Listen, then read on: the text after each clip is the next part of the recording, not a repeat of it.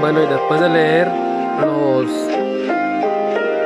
agradecimientos que la verdad son muchos de este libro los cuatro acuerdos, eh, es importante pues que ustedes si tienen la oportunidad lo lean. Es muchas personas a los que se les agradece toda esta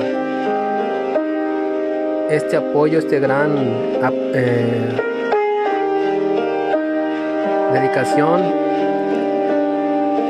y sobre todo que fueron partícipes de este proyecto, de este gran libro. En los cuatro acuerdos, acuérdense que está enfocado principalmente en la sabiduría tolteca y vamos a dar como el referente, el antecedente de dónde proviene todo esto. Los toltecas, hace miles de años, los toltecas eran conocidos todo el sur de México como mujeres y hombres de conocimiento. Los antropólogos han definido a los toltecas como una nación o una raza, pero de hecho eran científicos y artistas que formaban una sociedad para estudiar y conservar el conocimiento espiritual y las prácticas de sus antepasados.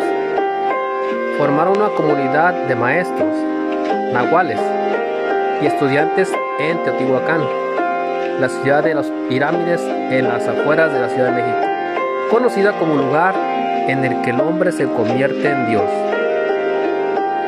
A lo largo de los miles o los milenios, los nahuales se vieron forzados a esconder su sabiduría ancestral y a mantener su exigencia en secreto.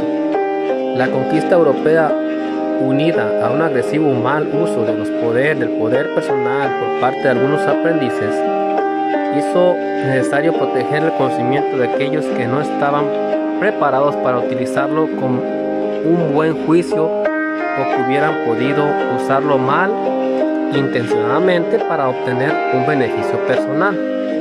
Por fortuna, el conocimiento esotérico tolteca fue conservado y transmitido de una generación a otra por distintos linajes de nahuales, aunque permaneció oculto en el secreto durante cientos de años. Las antiguas profecías vaticinaban que llegaría el momento en el que sería necesario devolver la sabiduría a la gente. Ahora el doctor Miguel Ruiz, un nahual del linaje de los guerreros del águila, ha sido guiado para divulgar las poderosas enseñanzas de los toltecas. El conocimiento tolteca surge de la misma unidad esencial de la verdad, de la que parten todas las tradiciones esotéricas sagradas del mundo aunque no es una religión, respeta a todos los maestros espirituales que han enseñado en la tierra. Y si bien abarca el espíritu, resulta más preciso describirlo como una manera de vivir que se distingue por fácil acceso a la felicidad y el amor. Introducción Espejo humeante